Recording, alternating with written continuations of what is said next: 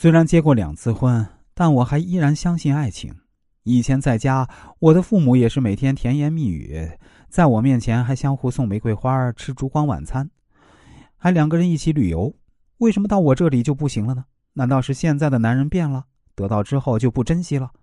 老师啊，我现在很纠结，毕竟我是二婚了，不想再离婚，可是又不想和不爱我的人在一起，想让他对我好一点，怎么这么难？现在每一次吵架都让我越来越讨厌他，我该怎么办？针对这位朋友的情况呢，我是这样答复的：你所问的，我只是图男人对我好，有那么难吗？其实并不难。如你所说呀，他们只需要每天给你应有的浪漫，给你应有的关心就足够了。可是你却发现，他们连这么简单的要求都无法做到。两任老公一心忙于工作，一个忙到只给你转账买开心。一个忙到连家都不回，即便是视频电话，也只是聊关于孩子的话题。这在很多女人看来，都会觉得是男人不爱了。其实啊，对于多数男人来说呢，经济保障会比空口白话更能表达爱意。从你留言中，我能看到你的两任老公在你们婚姻进行到生育阶段的时候呢，总会拼了命的工作，即便在情感上没有更多的表示，也会让你在经济上没有顾虑。前夫会给你转账，现任丈夫会让你不要有心理负担的花钱，可见啊，他们并非是对你不够好，而是没有追求你的时候那么浪漫。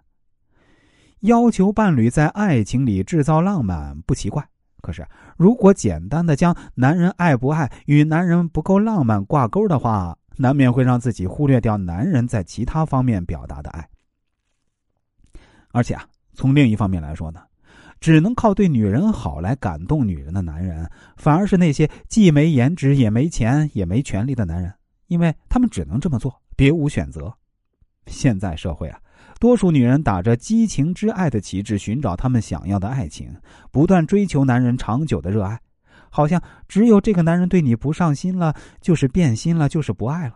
但他们却忽略了，因新鲜感而生的热恋终究会趋于平淡。